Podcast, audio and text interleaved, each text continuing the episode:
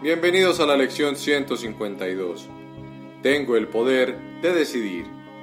Nadie puede sufrir pérdida alguna a menos que esa haya sido su decisión.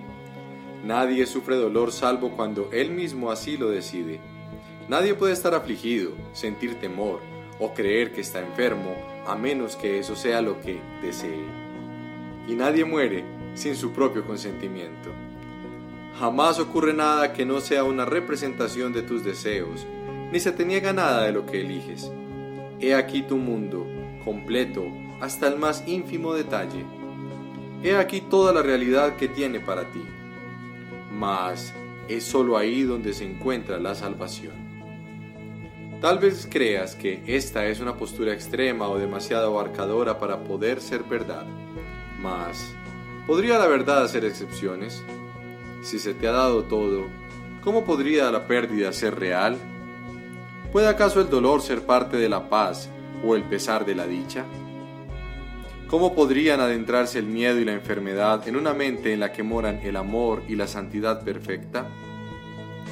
La verdad tiene que abarcarlo todo, si es que es la verdad. No aceptes opuestos ni excepciones, pues hacerlo es contradecir la verdad enteramente. La salvación es el reconocimiento de que la verdad es verdad y de que nada más lo es. Ya has oído esto, pero puede que todavía no hayas aceptado ambas partes de la aseveración. Sin la primera, la segunda no tiene sentido. Pero sin la segunda, la primera deja de ser verdad. La verdad no puede tener un opuesto. No se puede hacer suficiente hincapié en esto o pensar en ello con demasiada frecuencia. Pues si lo que no es verdad fuese tan cierto como lo que es verdad, entonces parte de la verdad sería falsa y la verdad dejaría de tener significado. Solo la verdad es verdad y lo que es falso, falso es. Esta es la más sencilla de las distinciones, si bien la más ambigua. Mas no porque la distinción sea difícil de percibirse, sino porque se halla oculta tras una amplia gama de opciones que no parecen proceder enteramente de ti.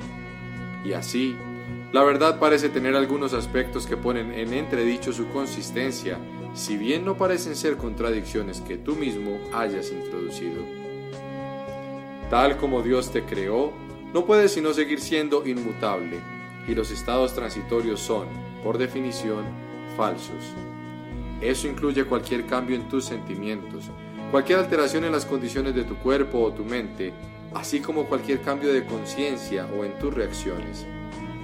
Esta es la condición todo abarcadora que distingue a la verdad de la mentira y que mantiene a lo falso separado de la verdad y como lo que es. ¿No es acaso extraño que consideres arrogante pensar que fuiste tú quien fabricó el mundo que ves?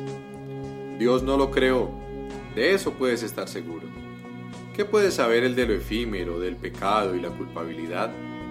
¿Qué puedes saber de los temerosos, de los que sufren y de los solitarios, o de la mente que vive dentro de un cuerpo condenado a morir? Pensar que Él ha creado un mundo en el que tales cosas parecen ser reales es acusarlo de demente. Él no está loco. Sin embargo, solo la locura da lugar a semejante mundo. Pensar que Dios creó el caos, que contradice su propia voluntad, que inventó opuestos a la verdad, y que le permite a la muerte triunfar sobre la vida es arrogancia. La humildad se daría cuenta de inmediato de que estas cosas no proceden de Él. ¿Y sería acaso posible ver lo que Dios no creó? Pensar que puedes es creer que puedes percibir lo que la voluntad de Dios no dispuso que existiera. ¿Y qué podría ser más arrogante que eso? Seamos hoy verdaderamente humildes y aceptemos lo que hemos hecho como lo que es. Tenemos el poder de decidir. Decide únicamente aceptar el puesto que te corresponde como co-creador del universo. Y todo eso que crees haber fabricado desaparecerá. Lo que entonces emergerá en tu conciencia será todo lo que siempre ha estado ahí, lo cual ha sido eternamente como es ahora y entonces pasará a ocupar el lugar de los autoengaños que inventaste a fin de usurpar el altar del Padre y del Hijo. Hoy vamos a practicar la verdadera humildad. abandonando la falsa pretensión con la que el ego intenta probar que la humildad es arrogancia. Solo el ego puede ser arrogante, pero la verdad es humilde cuando reconoce su poder, su inmutabilidad y su eterna plenitud. El regalo todo abarcador y perfecto que Dios le hace a su Hijo amado. Dejamos a un lado la arrogancia que afirma que somos pecadores, culpables, temerosos y que estamos avergonzados de lo que somos. Y en lugar de ello, elevaremos nuestros corazones con verdadera humildad hasta aquel que nos creó inmaculados y semejantes a Él en poder y en amor. Tenemos el poder de decidir y aceptamos de Él aquello que somos y humildemente reconocemos al Hijo de Dios. Reconocer al Hijo de Dios implica asimismo que hemos dejado a un lado todos los conceptos acerca de nosotros mismos y reconocido su falsedad. También hemos percibido su arrogancia y con humildad aceptamos jubilosamente como nuestros el esplendor del Hijo de Dios, su mansedumbre, su perfecta impecabilidad, el amor de su Padre, así como su derecho al cielo y a cielo y a liberarse del infierno. Ahora nos unimos en gozoso reconocimiento de que las mentiras son falsas y de que solo la verdad es verdad. Al levantarnos, pensaremos únicamente en la verdad y pasaremos cinco minutos practicando sus caminos, alentando a nuestras temerosas mentes con lo siguiente. Tengo el poder de decidir. Hoy me aceptaré a mí mismo tal como la voluntad de mi Padre dispuso que yo fuese cuando me creó.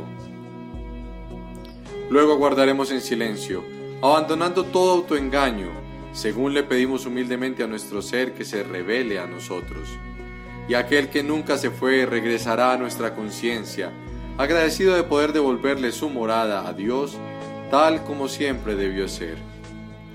Espéralo pacientemente hoy e invítalo cada hora con las palabras con las que diste comienzo al día, el cual se debe concluir con esa misma invitación a tu ser.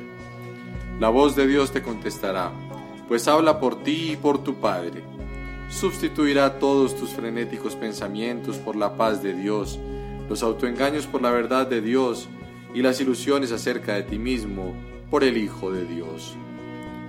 Nos vemos en la próxima lección.